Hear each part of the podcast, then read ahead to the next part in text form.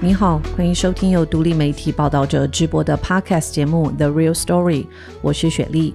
在这里，我们透过记者和当事人的声音，告诉你世界上正在发生的重要的事。如果你长期有阅读或收听报道者，会知道三月份的时候，智新、子磊、应于到了欧洲，对俄乌战争进行第一手的报道。那时候我们就在想，怎么样把这个及时和深度的报道，在网站和声音上同步给读者之外，也思考把第一手采访的珍贵内容以书的结构留下来，希望可以带动台湾读者的对话。八月，我们出版了《乌克兰的不可能战争：反抗所以存在》这本书，集结了十七点五万字。之所以把书命名为《乌克兰的不可能战争》，第一个意义是，这是一场全世界都不相信会开打，而在冷战后最重要的战役之一。第二个意义是，多数人认为这场战争自二月二十四日开打几天就会结束，但出乎意外的，乌克兰以小博大，撑了过来。在我们七月份截稿时，战争已打了五个多月，现在已进入到七个月了。我们书的副标呢，叫做“反抗，所以存在”。那时候在想这个副标时，其实灵感是来自于哲学家卡缪。卡缪曾经说过一句话，他说：“我反抗，所以我们存在。我反抗这件事，不只是一个人的反抗，而是为了众人的理想而反抗。”对我们来说，乌克兰人持续抵御的过程，展现他们集体的意志，也展现了政治共同体成型的过程。而他们的反抗意志，正是他们得以存在、被世界看见的关键。为了这本书，报道者策划了三场实体、三场线上的座谈。我们试着在这场战争里的不同面向进行探讨。每一场活动有不同的主题，包括资讯战，包括怎么理解欧洲的转向。而接下来你会听到的这一集，是我们在九月二十八日针对国防议题的现场分享。选择把国防场次录下来跟大家分享，是因为这是多数人最陌生的一块领域，它很复杂，也不容易亲近。台湾经历一段很长的和平时间，即便是九五九六年的飞弹危机，也没有这一次在佩洛西来台后，中共跨越海峡中线实弹演习的危机感来得这么切身。我还记得九月二十八日周三那一天，来了一百多位的听众，大家下了班从各地赶来，晚上从七点半快到十点结束的时候，大家聚在一起讨论国防。活动的当天，乌克兰东边被俄罗斯非法占领的四个区域正在进行入俄公投，而俄国最后说，公投的结果是九成八以上的乌克兰人支持并入俄国。但如果你去看俄罗斯唯一可信的独立媒体《Medusa》梅杜莎，或者是去看《纽约时报》和《英国卫报》在现场的报道，你会很清楚，这是一场表演的公投。俄罗斯的军人拿着流动的投票箱，举着枪，在乌克兰人面前要他们投下支持的一票。他们用钱、用油、用利诱目前资源匮乏的乌东人去投票。入俄公投的争议结果，把乌东四省百分之十五的国土与数百万平民全数纳入俄国版图。普丁则是下达了所谓的部分动员令，要征召一百二十万名后备役男上前线打仗。不少人在圣彼得堡市上街抗议，但抗议的人被起诉。而俄国警方最新的做法是把抗议的男性带走、拘留，甚至对他们发出一纸征兵令。我们看到，俄国与乔治亚、哈萨克相邻的边境，每一天都有成千上万的男性准备离开自己的国家。从九月二十一日开始后的五天，就有二十六万的年轻俄罗斯男性离开。人数还持续增加，只是机票已经订满了，选择开车和走路离开的人逃离的机会更低了。这是战争的现况，不管是入侵或是被入侵的国家，人民持续在受苦和流血，普丁仍不改其志。接下来就请正在收听节目的你，跟我们一起回到那一天的晚上。当天座谈由我主持，我们邀请了两位语谈人，分别是报道者的记者，大家也熟悉的杨志强。另一位是长期研究台湾国防、壮阔台湾的创办人吴一农。我们各自怎么认识和理解俄乌战争？我们有没有可能避免台湾的乌克兰时刻来临？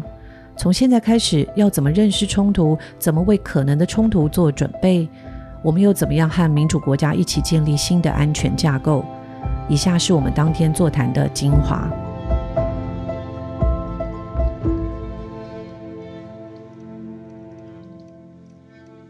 我们之所以持续还在记录、还在写的原因，就是因为我们从香港的事件、从乌克兰的事件发现，他们现在所付出的都变成我们重要的教案。所以，如果我们没有好好的去目睹这个七个月过程当中的关键时刻，在里面的人。面对冲击的时候做了什么样的决策？不同的国家领导人面对这样的冲突的时候做了什么样的决策？我们无法认清集权者的面貌，所以这是为什么我们还持续记录、持续写作着。那当然，面对非常残酷的集权者的呃脚本，该怎么办？这两天呃，因为在准备今天的活动的时候。我阅读到了《时代》杂志最新一期的封面，我想也跟大家分享一下。这个封面呢是在介绍乌克兰的总司令，他叫 Zelensky。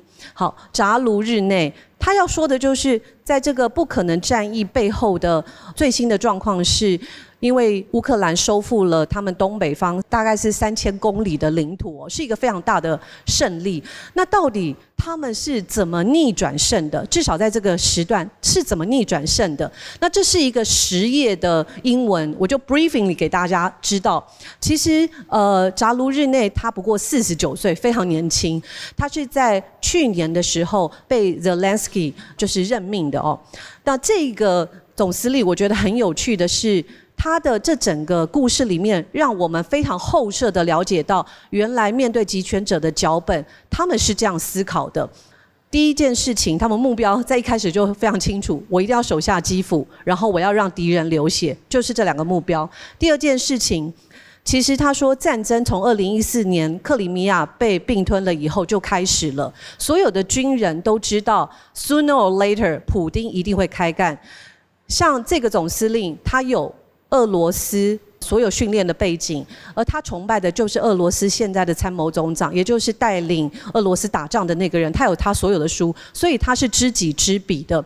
那我们知道 Zelensky 他是一个文人总统，所以当时战争发生的时候，Zelensky 觉得可能不会发生，但是军人都觉得这是一定会发生的，所以这些军人是非常有备而来，他们不怀疑俄罗斯会攻击。第三个，其实，在二零一四年以及广场革命之后。他们已经开始改革军队，而且进入了非常多的新血。为什么新血很重要？就是他们改变体制，让自己的军队的体制不像俄罗斯的这种 top down 的体制。因为 top down 的体制，你的军令会贯彻的非常的缓慢，所以他们大量重用新血，而且尊重前线。他们尊重前线的人，他们不是把前线的士兵当炮灰。这个是跟俄罗斯最大的不同，所以他们可以非常弹性的作战。第四个。我们现在常常讲说，美国要不要帮我们打仗？乌克兰在面对这件事情的时候，可能不是一直问人说你要不要帮我打仗，他是说你可以给我什么重要的情报，你可以给我什么样的武器。所以我觉得他们有很清楚的，就是我借用的是西方的重要的情报以及武器的资源。那第五个，像扎卢日内，我发现他会去安抚。家属，但是他也会同样的在军队里面帮新人办婚礼。那他大量用 social media 去凝聚大家的士气，所以他是一个 cheerleader。所以我说铁汉柔情啦，这是我的翻译。最后，他们现在收复了东北，大家觉得哎，这个是一个 good story 或是 triumph，但是他不这么觉得。他说俄罗斯只是要。延长到寒冬，然后拖垮欧洲的能源，这时候欧洲自然内部会有反对的民意。那他们判断的普丁一定是绝对不能输的，所以这会是一场消耗战。那乌克兰赢到什么呢？乌克兰目前至少赢到一个可以暂时休息，但是他们会继续的。持续作战，所以你从这几个面向，你就会知道说，面对集权者的脚本这件事情，不管是我们在第三章、第四章里面，在这本书里面可以看到，欧洲过去很多领袖，德国、英国发现自己做错决策，对于俄罗斯、对普京有特别奇特的幻想。就像我们会认为中国会民主化的一个幻想一样，他们现在也在反思这件事情。可是像呃扎卢日内，我觉得他们是有非常清醒的头脑。我觉得他们现在的抵抗能够撑到现在哦，绝对不是个意外。他们是很有战略和战术的。所以我们可以看到，其实这不只是。乌克兰战争呢？乌克兰现在可能是全世界最会打仗的一群人，有人说他们现在是欧洲的以色列。那这个对于欧洲国家都带来很大的影响。我的朋友刚从德国回来，他说现在德国很多街头都有征兵的海报，大家也愿意去从军。呃，那对于遥远的九千公里外的我们来说，有什么样的改变呢？呃，如果大家有稍微关注一下，台北这两个月来有非常多的美国的媒体，有非常多的美国、欧洲的智库到台湾，会跟我们接触，然后也会想写台湾的故事。从来没有一刻，这过去三十年来有这么多国外的关注关于台北、台湾。他们来了以后有两个 surprise，第一个 surprise 是两岸关系真的好复杂，好现在在努力搞懂。第二件事情就是台北为什么那么有生活感，大家还是非常的开心的在餐厅吃饭。那我前一阵子到了那个呃，就是李喜明前参谋总长的呃新书发表，我记得李将军说了一句话，他说台湾每一个人都知道中国想要企图统一台湾。但是多数的人并没有把这样子的认知转换为对战争的忧虑，这是一个不合理的乐观。今天为什么要办这场活动？为什么我们持续的要做这些座谈？是想要透过这本书带动各种讨论，就是因为我们知道这件事情有多迫切。座谈的两位讲者吴一农，他是我们在乌克兰新书里众多受访者之一。吴一农的父亲是中研院研究员吴乃德老师，他的研究领域是政治社会学。我印象很深刻，是吴乃德老师在二零零五年写下了一篇文章，叫做《面包与爱情》，初探台湾民众民族认同的变动。面包指的是经济，爱情指的是我们的国家认同。吴乃德老师数十年来都在探索这块土地上人民复杂的认同以及认同的变化，是政治社会学里的经典之作。我想吴一农应该是受到他父亲很深的影响。他父亲在芝加哥读博士的时候，宜农在美国出生。宜农的中小学在台湾就读，大学在美国耶鲁读经济系。印象很深刻的是，他在二零一三年三十三岁那一年，放弃了美国籍，回到台湾，在陆军特战服役了一年。之后近十年呢，持续关注冷僻的国防议题。二零二零年，他创办了壮阔台湾，开始提出灾难自救和救人的意识，也与台湾医疗救护学会合作，举办紧急救护的培训课程。另一位讲者是报道者记者杨志强，志强从香港的反送中运动就一路和我们一起采访，密切合作到现在，是一位很有热情和使命感的记者。今年他看到乌克兰国土防卫部队在俄乌战役中发挥稳定民心的作用，于是花了数个月的时间研究台湾的全民国防，从后备军人的战力一直到民间的救灾，这个体系是否完整健全呢？以下是志强和银农当天的分享。大家好，我是杨志强。其实，在二月二十四号的时候，就是乌克兰战争爆发。其实，在这之前呢。我们自己报道者就在讨论说，哎，会不会打？所以在那个时候，在我记得在过年的时候，我就试着跟乌克兰人联系，找到一两位朋友，然后简单的做一些采访，然后问他们说，你们觉得战争会爆发吗？其实那时候他们跟我讲说，就算爆发，可能也只会在乌克兰的东边，他们没有想到会直接攻打基辅，甚至全面战争。然后，所以在二月二十四号的时候，战争真的爆发了。啊，乌克兰人他们很奋勇的抵抗，尤其是我们看到，无论是正规军队或者后备军队，然后甚至还有他们的啊人民，还有国土防卫部队 TDF。那时候看到这样子的状况的时候，就不禁回想说：，哎，台湾跟乌克兰的状况有点相似，我们也是有一个非常强大的敌人在对面，虎视眈眈的看着我们。那时候我就想说，那我们来检视一下我们自己台湾，我们的后备军队。还有我们的民防或者全民国防到底做的足不足够？那个时候刚好，因为二月底的时候发生战争，三月的时候其实国防部推出了一个东西叫做新式教招，然后那时候其实媒体报很大，大家也说这是史上最硬的教招。它改了些什么东西呢？原本的教招是五到七天，然后现在改成十四天，也就是说它时间变长了，还有比如说训练的时间，还有他们打靶的次数、打靶的子弹的数量都变了。都越变越多，然后还有他们会行军、会野营，但是这个教招它改成这样子，真的有用吗？真的让我们的后备部队变得能战吗？能打吗？其实那时候我就开始去采访了一些去教招的教招员，这些教招员呢，其实跟我讲说对啦，时间真的变长了，打的子弹变多了，然后感觉跟以前比起来比较硬。如果有去过教招的人，应该都知道，其实很多时间我们都去割草啊、中山市 看聚光园地啊等等，所以比较少在做这些实质的训练。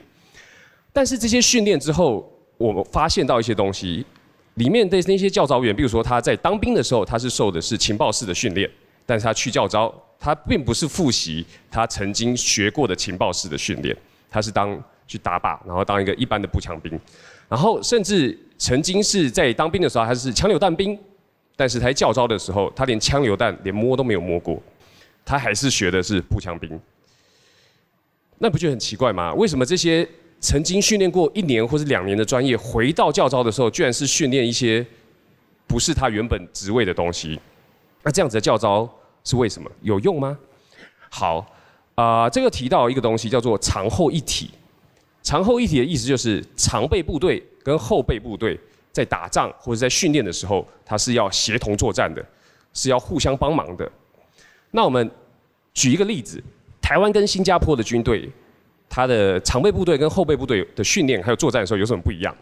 以新加坡来讲的话，我们来举例，如果一个营队里面有五个连的话，有三个连可能是常备部队，然后有两个连可能是后备部队。就是没有教招的时候，这三个常备部队会帮这两个后备部队的军械，还有帮他们的装备做保养。但是如果是教招时期，这些后备部队的人会进去跟这个常备部队的人一起训练，一起出勤，一起睡觉，一起吃饭，所以他们会互相认识对方。而且所受的训呢，我是班长，我就回来当班长；我是枪榴弹兵，我就回来受枪榴弹兵的训练；我是情报室，我去当情报室。这是真正的。长后一体，那台湾目前呢？我们的长后常备部队跟后备部队是分开训练的。那打仗的时候怎么办呢？你看新加坡，他在训练的时候就在一起，打仗的时候征召大家就回来。那我就当我的班长，我就当我的情报室，我就当我的枪榴弹兵，然后跟那些我早就认识的常备部队的人一起上战场作战。但是台湾呢，我们的因为训练是分开的，作战的时候大部分也是分开的，因为在。呃，一般常备军队呢，它并不会满编，所以打仗的时候会调一些后备军队去补充到常备部队里面。那这样很奇怪吗？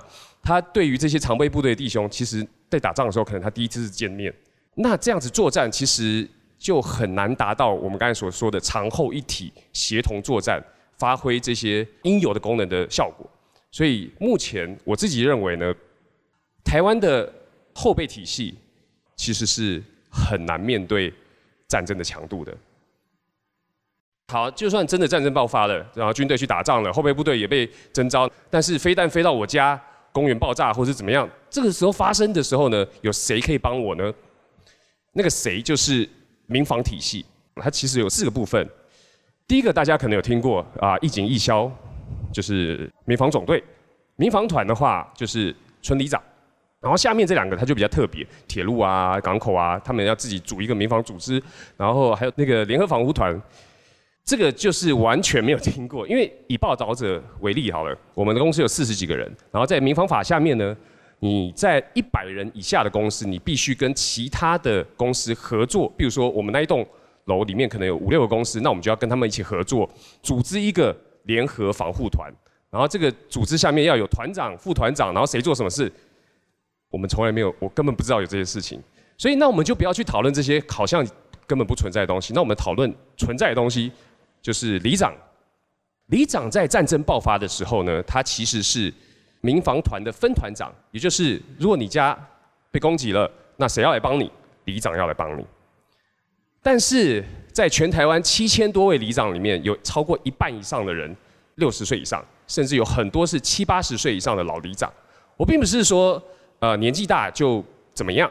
但是当战争爆发的时候，他所需要的体力还有他的机动力是非常要求的。再加上有的里他可能几千人，我记得淡水有一个里是两万人，你一个里长伯，你要帮助整个两万人的里民，尤其在战争爆发的时候，其实是根本是天方夜谭。再加上里长他的啊资源其实是很少的，他可能有一些啊环保志工或者是领长。但是你要帮助两万人，帮助几千人，然后再加上你自己年纪可能又有点大，那其实是非常难发挥民防团应有的效果的。好，除了刚才提到的里长之外呢，还有另外一个我们可能也会接触到，就是义警义消或者民防大队。以台北市为例，六千多万的经费里面呢，有百分之四十四是在做联谊。我们的训练多少？百分之二点八。他们有经过良好的训练吗？他们有经过完整的训练吗？台湾很幸运的，就是都没有发生战争，所以这个体系并没有被检验，这个体系并没有被使用过。然后在今年的时候，我去采访了彰化的民安演习，我记得很印象很深刻，他花了大概一到两个小时的时间，然后很多人，消防啊、啊警察，然后里长伯啊等等都会来，然后就做了一个演习。然后演习完之后呢，我记得是行政院的一个官员，他就说辛苦大家了，谢谢大家的表演。他就很不经意的说出来，那时候就知道说，其实大家都知道这是一场表演。它其实并不太像我们要验收的演习。那我再举新加坡的例子，在一年里面，他跟你讲有一个月，比如说十月好了，十月我们会做演习，但是我不会跟你讲是哪一天，我也不会跟你讲是什么样的演习，这样子才是真的可以达到验收的效果，甚至可以知道有什么地方不足，有什么地方需要改进。如果你一直是表演，只是让记者去照张相，去看看长官说哦，谢谢辛苦大家了。那这样子其实是没有足够的危机意识的。好，就算是军队或者是啊民防都没有办法救我们，那我们应该可以救我们自己吧？我们应该可以学一些事情，当战争爆发的时候，除了可以救自己以外，甚至可以救别人。刚刚好呢，在今年四月，国防部他发表了一个全民国防手册。如果大家有空的话，可以用手机去打全民国防手册，然后就可以看它里面有什么东西。它其实里面有非常多的漏洞跟缺点，那我就讲一个比较简单的好了。他在要求大家战争爆发的时候，你要拿手机扫 QR code，然后上网看要怎么做。其实他应该要做的是直接跟你讲你要怎么做，而不是跟你讲说要扫 QR code 去看。再加上如果当战争爆发，如果网络都断掉的时候，你怎么可能拿手机去扫 QR code 呢？从志强的分享可以知道，国家人力有限，而且目前还没有完全动起来。但台湾最强的还是在民间哦，包括卧草做了挺实用的公民行动指南，里头提到灾难来时我们该做些什么。我们的 Go Back 拿了就走的背包里面要带些什么？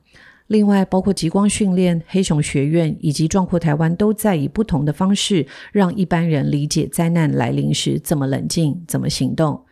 接下来是吴一农的分享。呃，我很期待今天待会的那个问答啦。但是我们到问答之前，我想跟大家分享一些我近期的观察。我们可以从乌克兰的战争，过去乌克兰的经验，七个月来的经验，我们可以学到什么东西？这一场似乎不可能的战争。那这些观察当然不是绝对的，而且也不是最重要的几个，但是它是一些跟我们待会的讨论有关的。第一个就是，我们永远会在不完整的情资、不完整的情报下做出决定。我们的未来永远是充满不确定性。那这跟乌克兰有什么关系？大家记得刚刚雪莉有跟大家分享，二零一四年开始，乌克兰的东边就在打仗了，对不对？二零一四年发生什么事情？克里米亚被并吞，非常快的，基本上一天就发生了。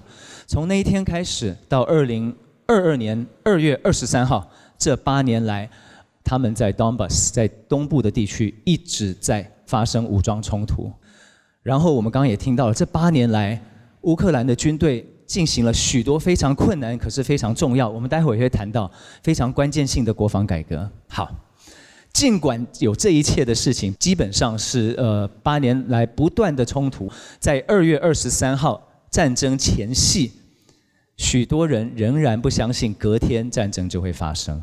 所以我再讲了，情报资讯永远是不完整的，甚至是经常是有冲突的。反正我们永远被迫的就是在不完整的资讯下做出决定，这是第一件事情。第二件事情是什么？第二件事情是我从乌克兰看到的是，他跟俄罗斯之间、俄国之间，当然有几十年来的一些许多的情节、历史的情节。他们过去几十年来持续的在努力，真正的成为一个独立自主的国家，摆脱过去苏联的阴影。但是他偏偏面对的是一个什么？从我们民主社会的角度来说，是一个非常不理性、非常坚持的一个独裁者。那独裁者为什么危险呢？当然，他不需要对国内的民众。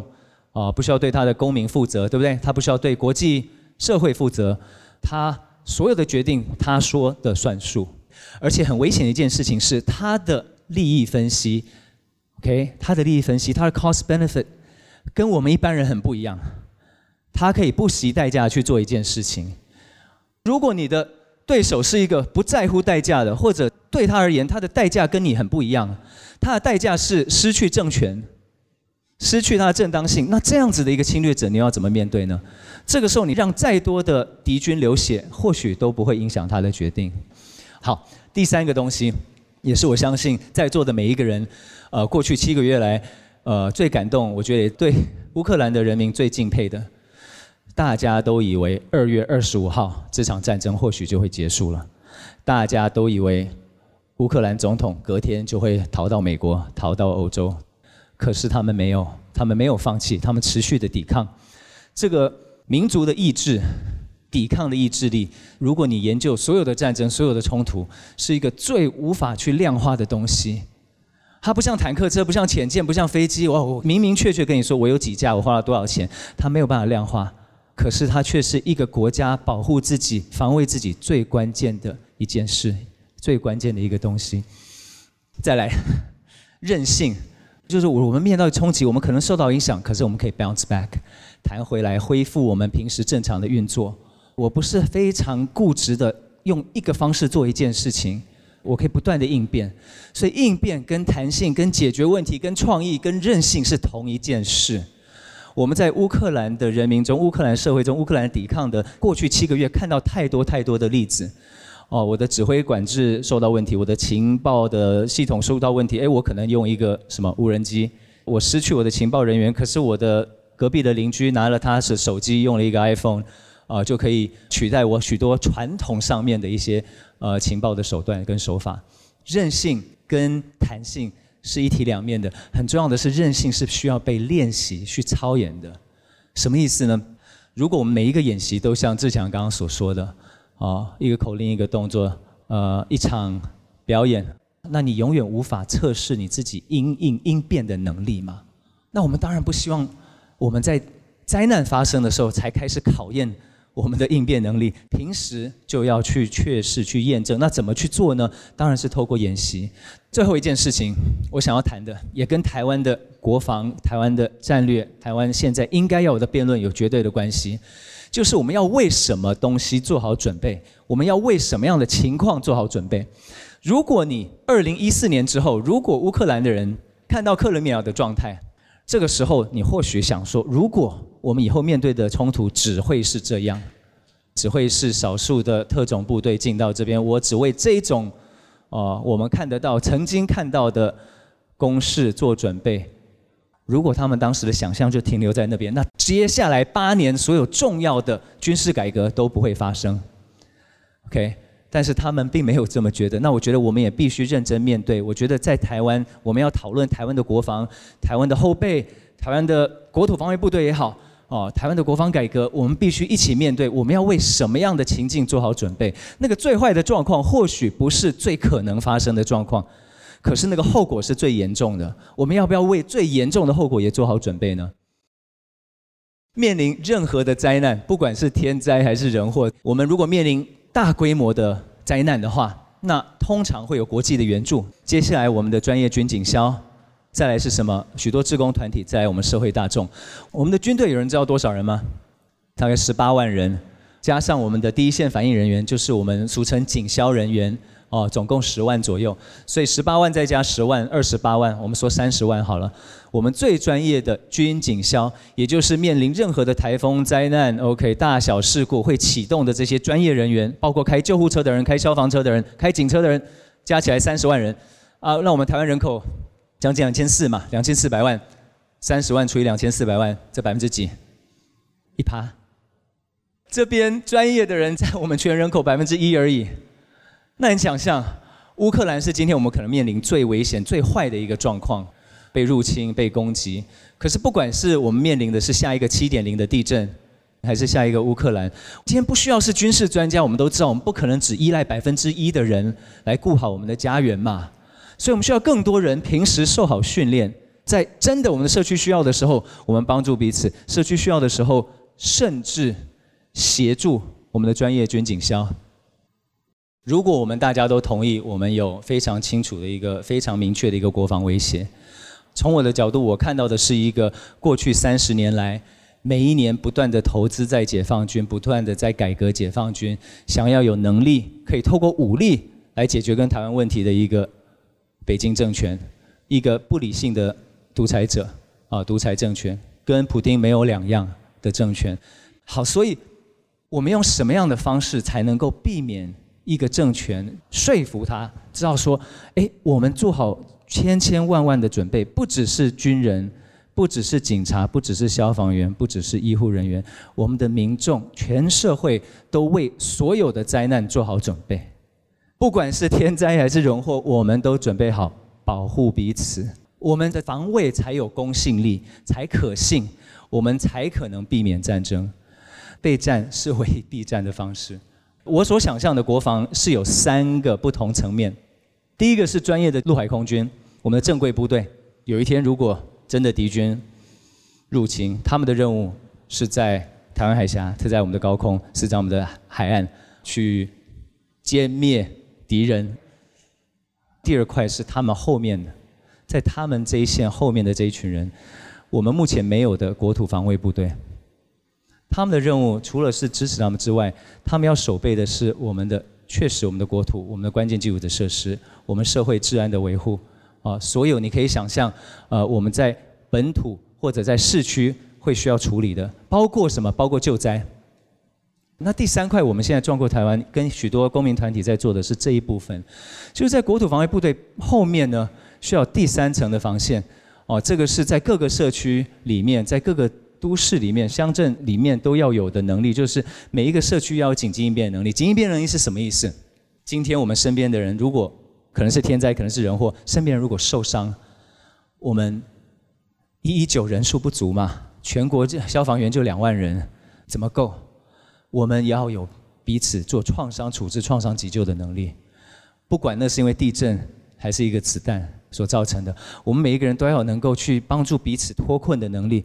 不管我的阿妈是被冷气机压到，是因为这个地震来，还是因为军事攻击嘛？搜救的能力、创伤急救能力、紧急通讯能力，电话可能不通，这个时候每一个社区还是要能力沟通。只有让每一个社区都有这些能力，我们的百分之一的那些人，军警消，他才有更多的 bandwidth，更多的资源、时间去处理更重要的事情。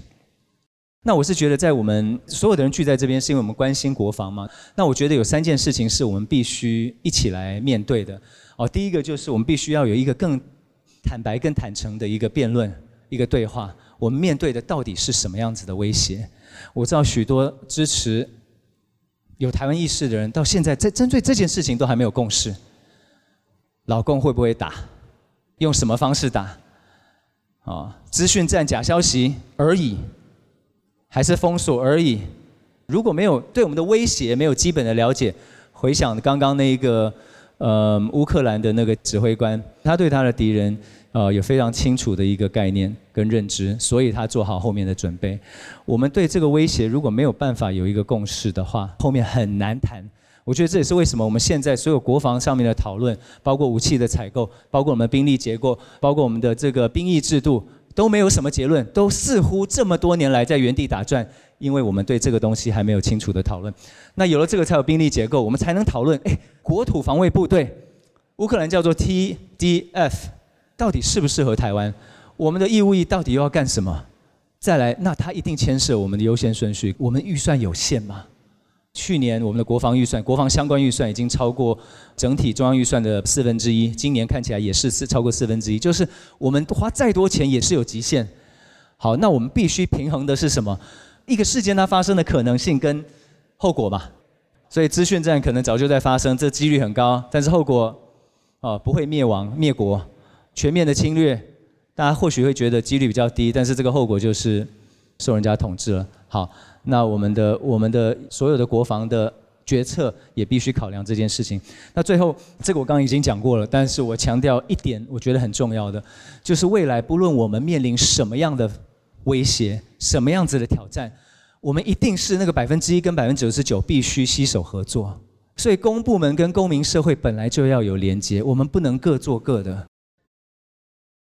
其实，呃，我不知道大家对于台湾媒体了不了解哦，因为从一九八零、一九九零，特别是在呃戒严以后，国防路线一直是台湾媒体里面非常冷门，然后很不受重视的一个路线。那通常只有在我们采购军购的时候，报纸上才可能会有一些新闻。那所以这个体系是极度封闭。包括记者们非常资深，可是跟国防部的互动常常就是外面不知道的一个深水区。那我觉得刚好是这两年有非常多的民间组织，包括宜农。啊，或者是刚刚讲的极光，又或者是最近的曹新成先生和黑熊学院，有非常多的人开始加入了这个讨论。我觉得他给了一个比较保守的国防体系一个破口。我想第一题就是先请教，因为刚刚宜农说每个人对于风险和威胁的评估不一样，因为没有共识，所以我们一直迟迟无法做决定。我想要请教两位。在美国官方报告有两个重要的数字，其实二零二一就说了哦，他们的报告就是说二零二七中共会攻击台湾，因为那时候是中共建军百年。那现在有另外一个时间点是说会提前到二零二五，所以其实我们心里都有这个数字，一个是二零二五，一个二零二七。我想要请教两位对于威胁的评估，那你们做了最好和最坏的准备是什么？我的答案是完全不知道。也是因为我们完全不知道，我们需要为这个最坏的可能做万分的准备。但是有一个关键就是，我们做了越好的准备，越多的准备，我们越积极，我们越展示我们全民的意志力，跟我们确实的能力，那我们越有可能把那一个不管是二零二七或二零二五的可能，把它往后推到二零二八、到二零二九、到二零三三，我们继续往后推，我们就成功了。重点是我们无法预测，我相信。连解放军，我相信连北京中国共产党都不知道，现在不知道他或许哪一天会打或会不会打。我们知道的是趋势，我们知道的是目前的一些 data。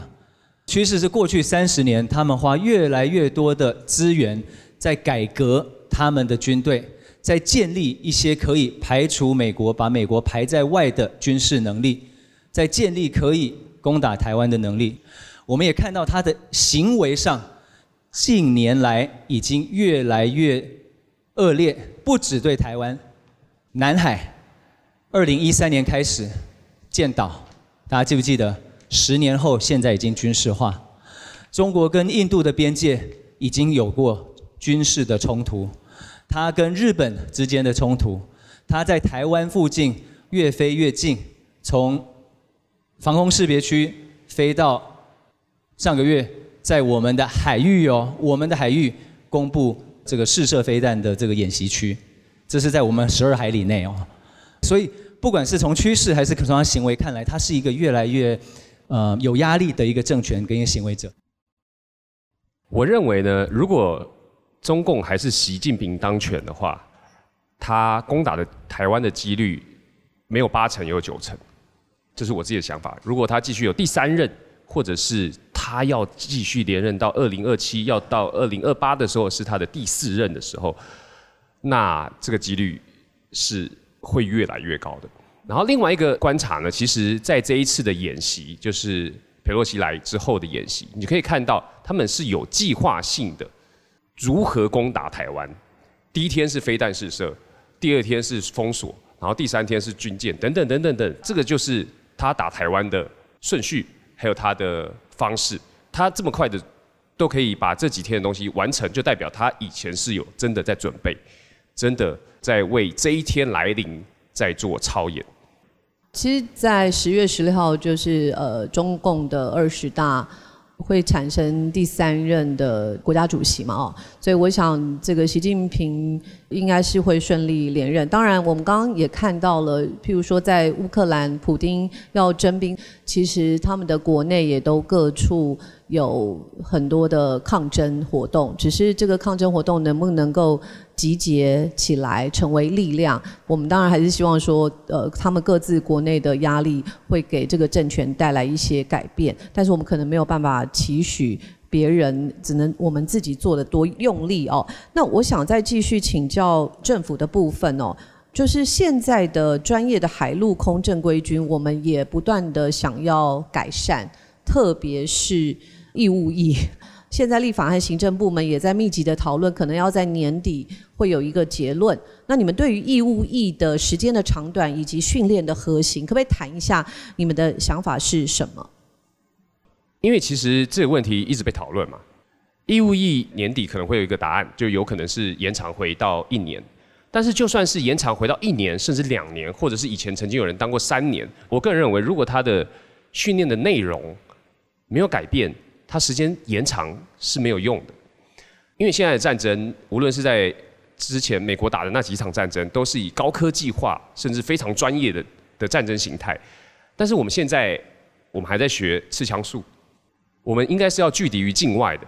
虽然说刺枪术它有一定的用，但是不需要花这么多的时间。好，另外一个，比如说训练，我们现在打靶全部都是卧射，就是趴在地上射。战争真正发生的时候，他会等你躺下来趴在那个地方射击吗？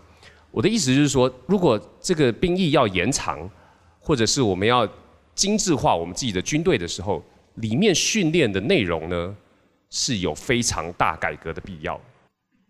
刚刚我们听到几个关键字啊，军事训练役、替代役、义务役，我觉得这整个制度必须打掉重来了。我们的替代役是从两千年开始实施的，当时那是给呃，我如果没记错，基本上是念理科的呃电机系的研究所的人可以去台积电啊或联电啊去在那边工作来履行对这个国家的这个义务，然后慢慢往下放宽到不一定要研究所。呃，到大学学士也可以，到最后呃就是开放性，那各式各样的产业都跑出来了，有产业替代役，这是为什么有人曾经讲出锅贴役这三个字？你上网看一下，应该五六年前的事情。但是讲完替代役，替代役是不是就那么糟？也不是。我曾经认识两位消防替代役的呃伙伴，其中一个他是在花莲服役的。通常在台北市、在新北市，你会看到每一个救护车上都有至少有两位全职的现役消防员在开救护车。哦，你打一一九就是全职的消防员来，他甚至会配第三位义消，OK，救护义消，所以总共三个人一起来帮你服务。那花莲呢，通常就是剩下一个全职消防员再加一个替代役。所以我认识这位第一位呢，他就是一整年他做的事情就是跟在救护车上。哦，等于是像一个消防员一样，整天在服勤。哦，那我跟他说，你那一年你希望，如果可以改变一个东西，你会改变什么？因为他很糙嘛。哦，你对你的这个义旗，你的服役，你会改变什么？他竟然跟我说，他希望可以受更多的训练，因为他当时上救护车只有 EMT one，哦，就是法定四十个小时，他希望可以修到 EMT two，哦，两百八十个小时，因为他这样可以做更多，可以帮更多的人。替代役并不是没有价值。至少在这件事情上面，我看到的是内政部的替代役走在啊，或许走在军事训练营前面，有很多有价值的训练，不一定是拿枪，甚至比拿枪更难学，需要花更多的时间，要花上百小时练习的。哦，这个东西不管你是在内政部还是国防部，你都应该要有这个训练。哦，所以我是觉得我们的替代役、我们的军事训练役、我们的义务役，这个东西我们全部重来。那里面该有的训练是什么呢？我透露一些东西，应该要有的创伤急救，为什么？这连国外的步兵基础训都要学的，为什么？你自己要能够存活，你才有能力去做其他事情，这是最最最基本的。我们在战场上没有办法打一一九，那连这个东西目前都还没有。但是我们民间已经做了许多的尝试，跟许多的范例，跟实验的计划，我觉得呃政府都可以拿去参考。嗯我们也希望持续的 follow 追踪，就是政府现在的行动是什么。我是觉得，如果在座有企业的主管。我觉得可以从训练员工开始做起，因为我们现在每个企业里面都有很多的，比如社团嘛，哦，那我觉得这个如果当做每个企业里面、每个公司组织里面，或是每个家庭都可以去分享，你们自己有没有所谓的急难救助包，或者是简易的行动可以怎么做？那我觉得从这个开始讨论起都是非常有意义的。那我想在接下来再请教一下，我常常会听到一种论点，这种论点是说。譬如说，现实主义者他会宣称小国应该要避免挑衅大国。那社会面对冲突的时候，我们会听到很常见的说法，就是为了和平，我们应该要牺牲其他的价值啊。呃，speak softly and carry a big stick，就是说，呃，轻声细语，但是还是要有实力哦，手上还是要持一根大棍子。呃，特别是身为一个小国，是受到两个非常大国家的政策所影响的小国。哦，虽然是很好的国家、很棒的国家，但是相对小。呃，跪着永远没有办法赢得人家的尊敬，跪着永远没有办法赢得你要的和平，这是第一个原则。可是第二个原则是我们又必须，哦，要尽量的不要挑衅。为什么呢？因为如果有冲突，如果打起来，有任何的战争，没有人是得利的，这对每一个人来说都是损失。那对我们来说，特别是如此。所以我们如何让国际社会都看到我们是一个负责任的国家？同时，要有跟人家平起平坐的实力。我觉得这两件事情都要做到。这是为什么外交跟国防是也是一体两面的东西。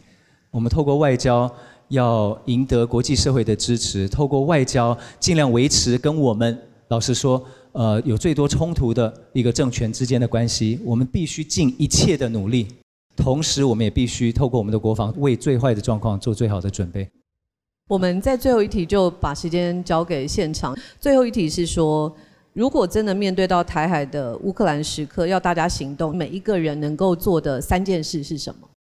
这个时刻要来临之前呢，我的建议是：第一个，可能大家在过去不知道这个时刻要来，所以可能就不会太在乎，或者是不会太去留意一些国防的新闻，或者国防的一些知识，或是对于。啊，我们自己兵役上的一些小问题，我觉得慢慢的学，慢慢的有意识的去理解它。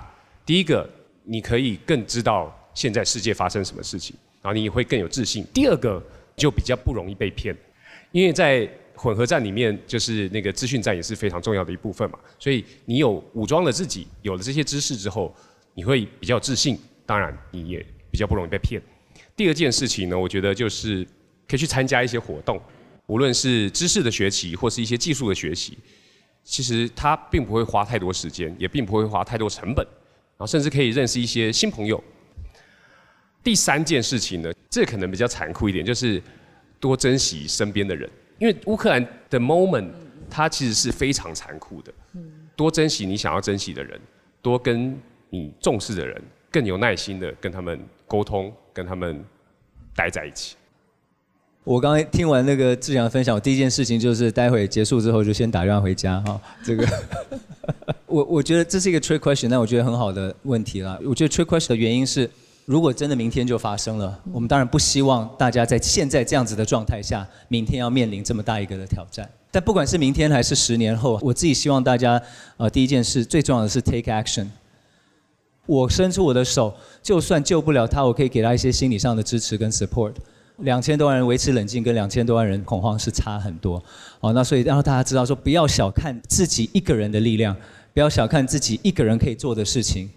我希望大家知道说，你可以做到，你可以帮上忙，你可以呃 make a difference。第二个最可怕的事情，当一堆人 take action，可怕的事情就是大家没有受过训练，然后 take action，然后就很惨。枪支是特别是这样，但是我们帮助别人也是。大家会创伤急救，大家会搜救，大家会紧急通讯，大家会跟警消人员合作了。这个时候，我在路上看到一个车祸现场，我就冲出去了。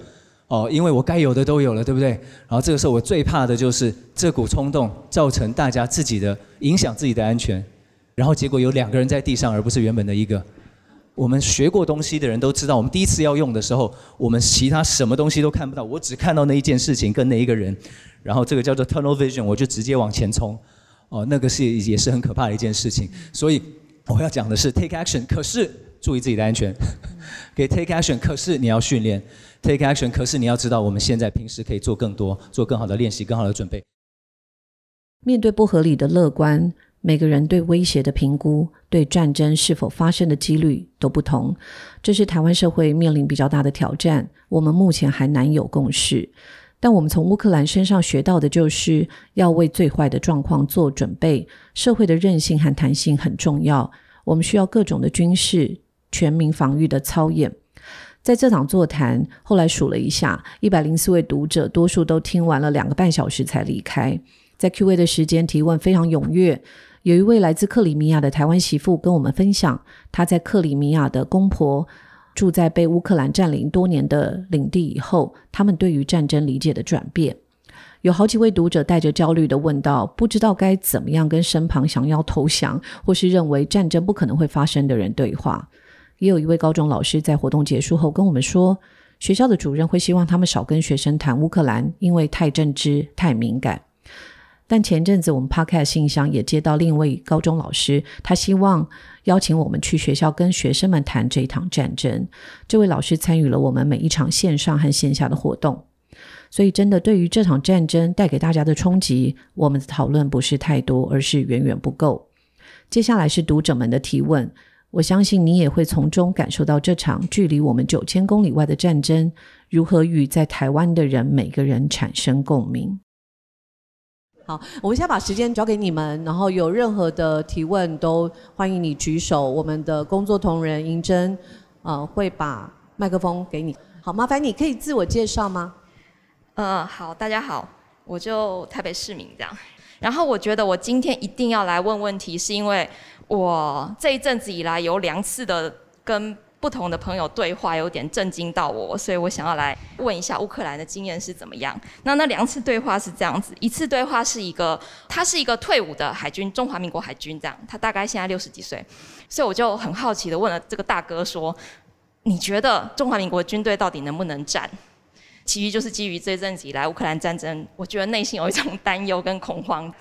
就那个大哥呢，他没有直接回答我的问题，他先讲了乌克兰战争。然后呢，他的立场其实蛮鲜明的。他说，乌克兰从一开始就不应该挑衅俄罗斯，所以他没有讲到后面，我就大概知道他对台海战争的立场，就是他觉得台湾有很多少数极端分子不断在挑衅共产党，这是造成危机的原因。这样，然后那天我当然没有跟他辩论，我内心有一个感觉，就是没有对话的可能，是因为我觉得啊，他还在急着找战犯。就是还在找到底是谁发动了战争。其实我想说的是，如果真的发动战争，我们到底可以做什么？能不能战？就是我对于谁造成的，我其实没有兴趣。然后第二场对话呢，是一群跟我一样四十多岁的朋友，然后他们都是事业有成的人，这样。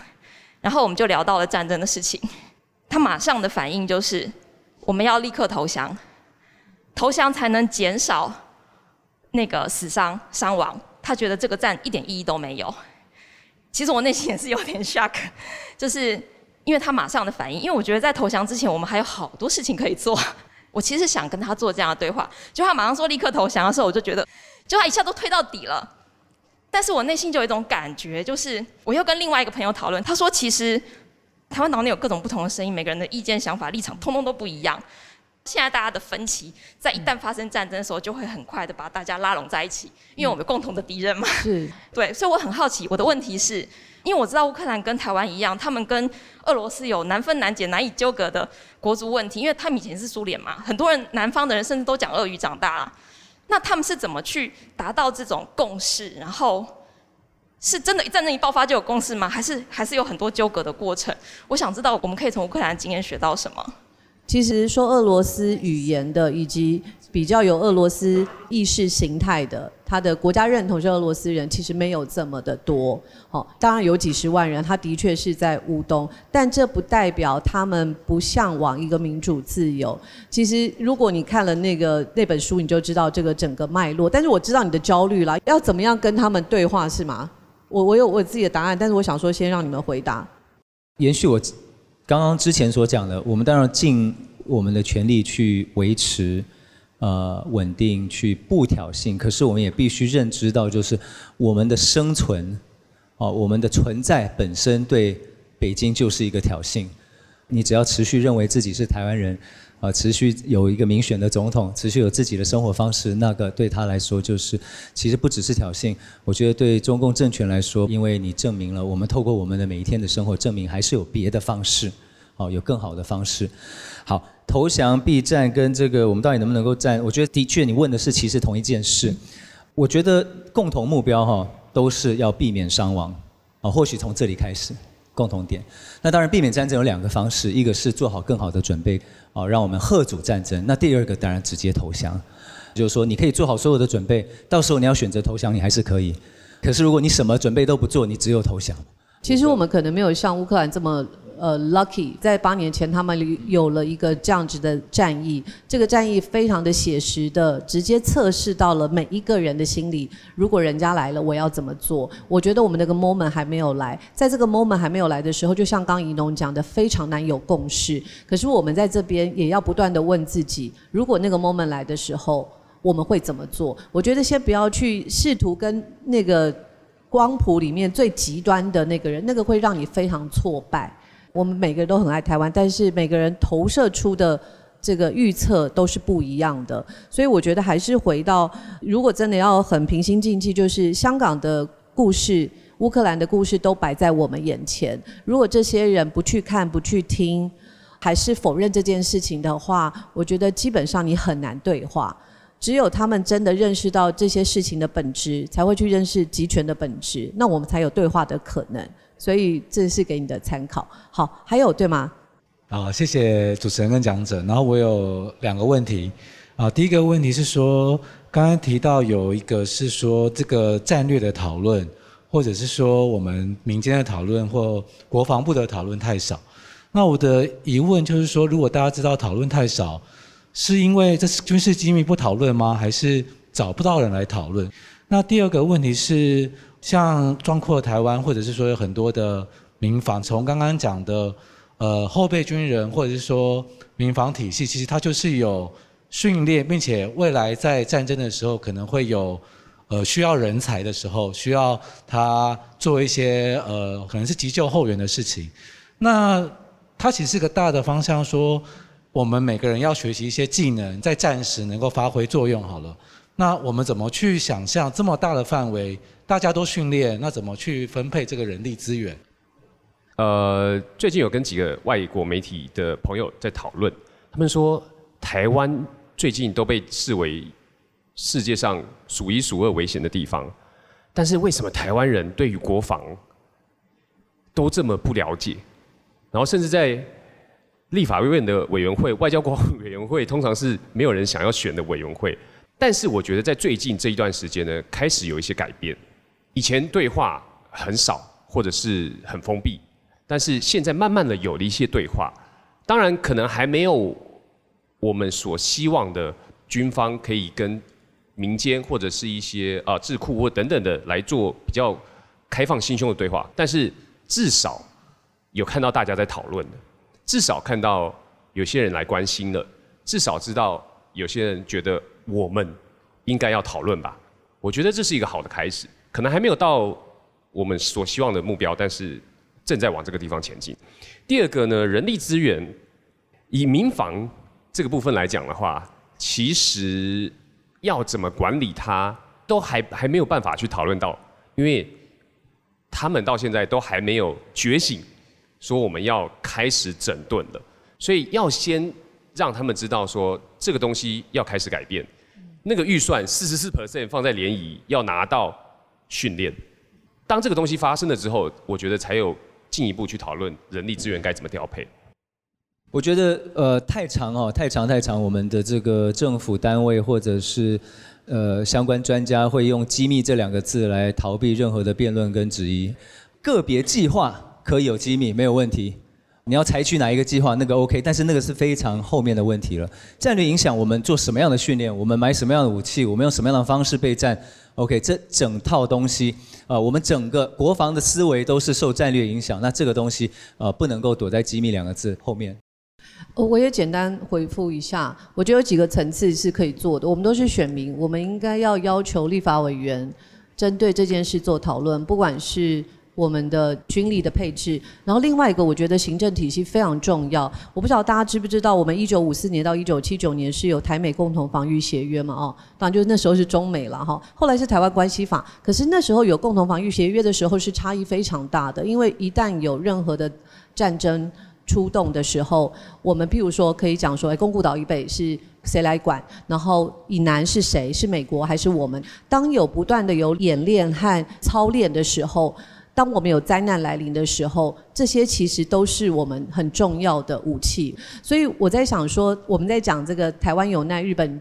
也是有事嘛？那台湾有事，是不是美国有事的时候，这些共同防御的演习是需要有的？这个是我们要给政府的支持，给军人的支持，但是也要给他们压力。那最后一个，我分享一下，这是李醒明将军的想法。他说，如果我们真的要知道台湾的底气有多强，他说，因为我们现在台湾是不能用枪的嘛，民间不能用枪。如果是政府出来说，我们要做一个国土防卫队，我们要给人民训练。假设有二十万个人要报名，你就知道台湾有多少底气了。但如果只有两万个人报名，那我们不如就求和吧。我觉得这个底气我们不能用猜测的，我们必须要有具体的行动去测试台湾的底气是什么。不然我们每一个人都有自己的剧本，都有自己的几率，那个是非常危险的。我通常在这样的场合不会谈到选举，但是刚刚雪莉讲到很关键的这两个字，我必须附和一下，就是并不是只有总统、立委选举的时候，我们要了解呃我们民意代表或者我们候选人他对国防的想法，那个当然很重要。可是我们在市长、议员选举的时候，也应该去了解，因为我们刚刚所讲的民防体系，其实这个市长可以去影响的。哦，所以我也会期待大家，我们在看每一位市长候选人的时候，每一位议员候选人的时候，在市政层级，我们可以了解他们对民防有多么的重视。哦，因为民防绝对是整个国家安全的很重要的一环。哦，所以投票当然很重要，是维持我们的民民主品质的一件事情。但另外一个是参与我们的国家安全，参与我们的社会安全。啊，那这个必须透过哦卷起袖子来训练。啊，这个透过去问你的这个候选人，下次来拜票的候选人，他对每一个议题的想法，这个都是我们必须想办法参与。好，我们再有两三个提问，好吧？哇，马上有。嗯，你好，我是辅仁大学新闻系的学生。然后我知道，其实现在无论是中央或是地方，都有在推动防灾社区。那我之前也有跟那个地方的里长聊过，那其实也有里长已经有意识到说，无论是灾害或是战争问题。但是据我了解是说，其实现在很多不同的局处，他们主要督导的灾害都不一样，可能有的是地震，有的是水灾、土石流，但是都是比较偏向是天灾部分。那防灾社区，他们要上课的话，可能就是嗯消防局来上课，然后社区组织编组，然后一起画一个社区防灾图，最后演练一次，那他可能就可以拿到这个防灾社区的标章。那可能就是比较偏向是刚刚讲到说样板化的训练。那想要请问说，就是有没有可能就是把这些不同的灾害都整合，然后把民防这个观念就是融入到这个防灾社区里面？因为其实好像有。里长意识到有这个问题，但是好像就像刚刚提到说，就是人力的短缺或者是资金的不足。我我知道这计划，那其实不管这计划还是呃我们谈到的，其实体制内很多人都看到这些问题，形式化啦等等。然后因为其实公务部门奖励的机制，嗯，每一件事情都有 KPI 的，这个文化就会造成我们做事的一种方式。那所以这是为什么？我觉得所有的东西都由政府 top down 来做，其实是有危险的。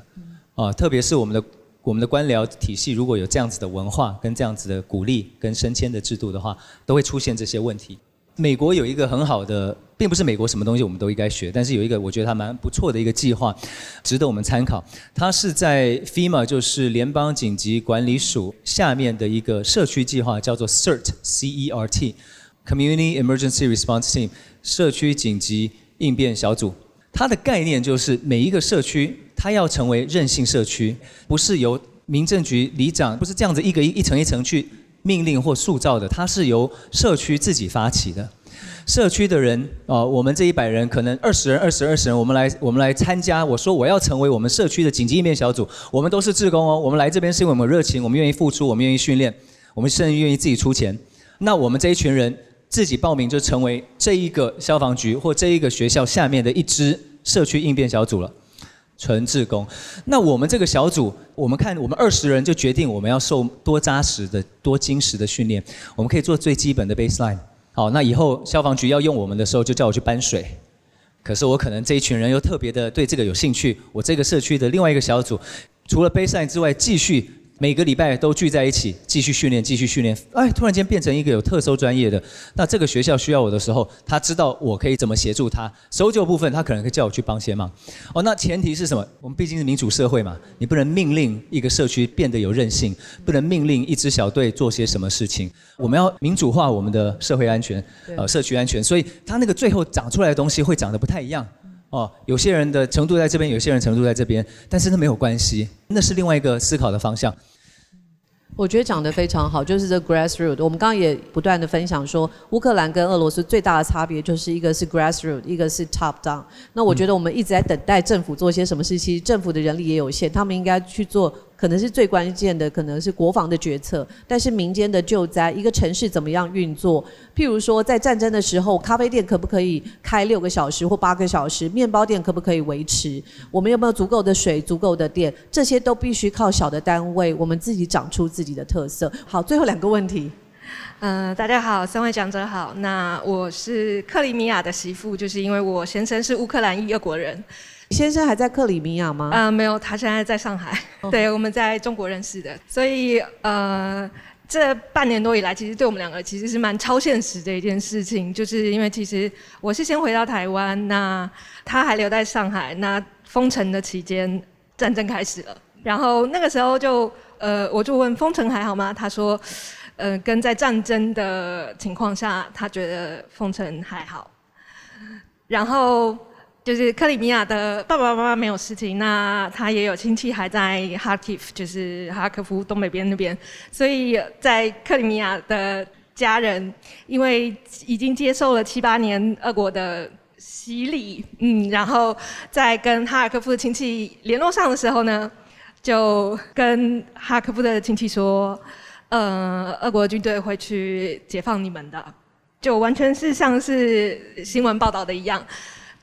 因为相信俄国的媒体，那么他觉得这件事情是正当的，所以当然两边就是在电话里面吵起来了，吵到最后是哈科夫的亲戚照了当地的照片，我的公公婆婆他们才觉得说哦，真的有这件事情发生了。那么一直到这半年多来，那我觉得还有很超现实的，就是在佩洛西来台的那个时候，哈科夫的亲戚还一直联络我先生说。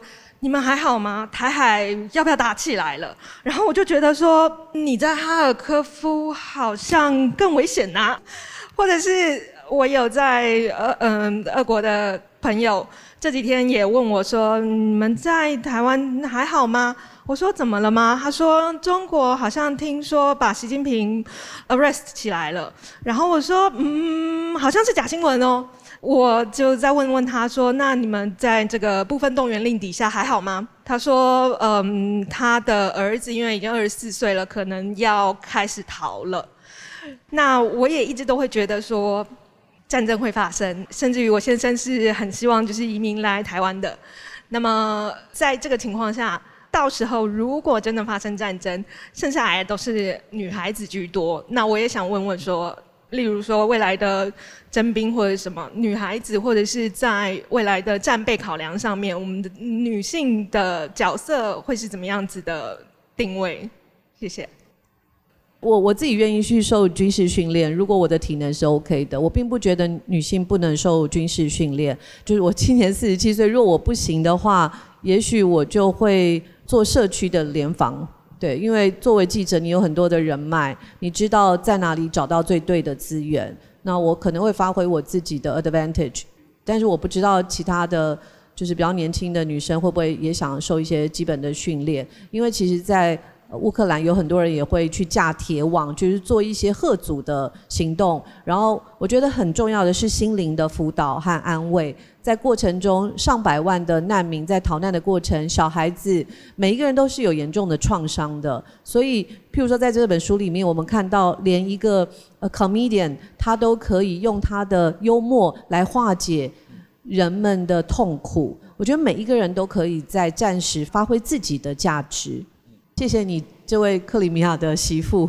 我觉得他提了一个很重要的事情，就是说我们在这个时代，不管在台湾或其他国家，你会发现人们越来越不相信新闻，人们越来越相信口耳相传。所以这时候找一个非常信任的媒体很重要。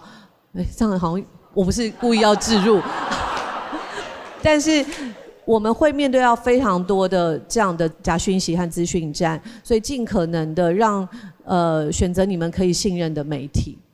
辛苦你了。好，那最后一个对吗？好哦，我的身份是那个浓浓的粉丝。呃，其实我比较不是一个问题，我觉得比较像是一个油水。就是我跟刚才的姐姐一样，我觉得如果在未来，像刚才呃有谈到说可能会有兵制上面的打掉重练的话，我觉得必须把全部的年轻女性也去服兵役这件事情列入考量。但是更首要前面的就是如何把军队的里面的体制、规模、风气改造成一个对性别是呃友善的地方。我们经常有一个迷失，就是当兵或者成为军人或者打仗，就是很像电影上那个蓝波这样子。我讲蓝波这两个字透露我的年纪哈，但是其实除了第一线的，我们先讲。步兵好了，在地面、路面的战争，OK，第一线的人后面还有一整串的后勤补给，这个不分男女哦，这不是体能问题，这就是一个作业，任何的行动就是有最前面的跟他后面的所有的人，那后面的这一串比前面的多太多太多了。好，这是第一件事情，体能这件事情，我其实呃去年有跟于静讨论，于静是台裔的前美国军官，绿扁帽，美国陆军特种部队。其实我们有过曾经有过一个一个讨论，因为他的绿扁帽的特种部队的任务就是在国外训练一般民众，force multiplier 就是让一个兵一个特种部队可以成为一百人的战力。那怎么一个人变成一百人战力？他去训练九十九个人。OK，所以我们就讨论什么样子的体能，什么样子的人适合上战场。他给一个最简单的他的意见了，我在这边跟大家分享：你只要能够打一场篮球赛，跑上跑下基本上就 OK 了。只要你有这样子的体能，不管男女。我基本上我就直接跟大家说，我也认为，啊，女性同仁也要有这样子的义务，但是不只是义务，它是一个权利。我觉得这已经是一个参与我们国家安全的一个权利了，不应该只有男生有。但是我现在讲这句话，我接下来下个月要去教招，我要进去的那一几天的教招，我也不希望你去经历，因为我知道现况。我自己的认为，啊，是我们必须改好之后，必须赢回社会的信任，而且我们要把它做到好到大家抢着要进来参加。才有资格去要求所有的人，更多的人不分性别的一起来。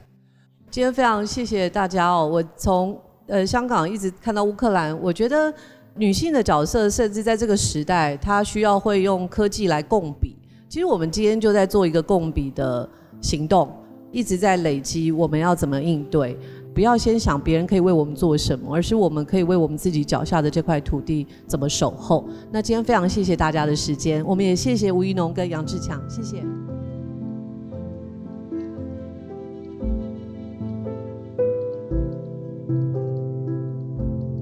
从乌克兰的不可能战争这本新书，我们看见乌克兰人花了八年来锻炼自己，让自己有韧性的面对威胁。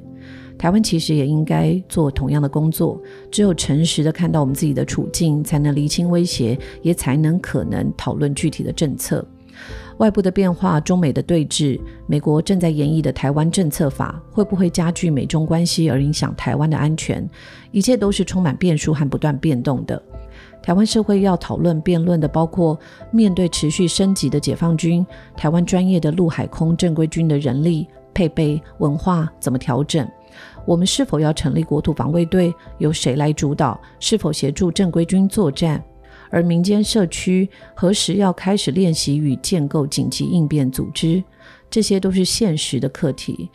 只有我们做更好的准备、更好的讨论，才有可能贺阻中国攻台的计划。这是一门多数人都陌生的国防课。很谢谢你们听到了最后。如果你觉得这一集对你有帮助，欢迎分享给其他朋友。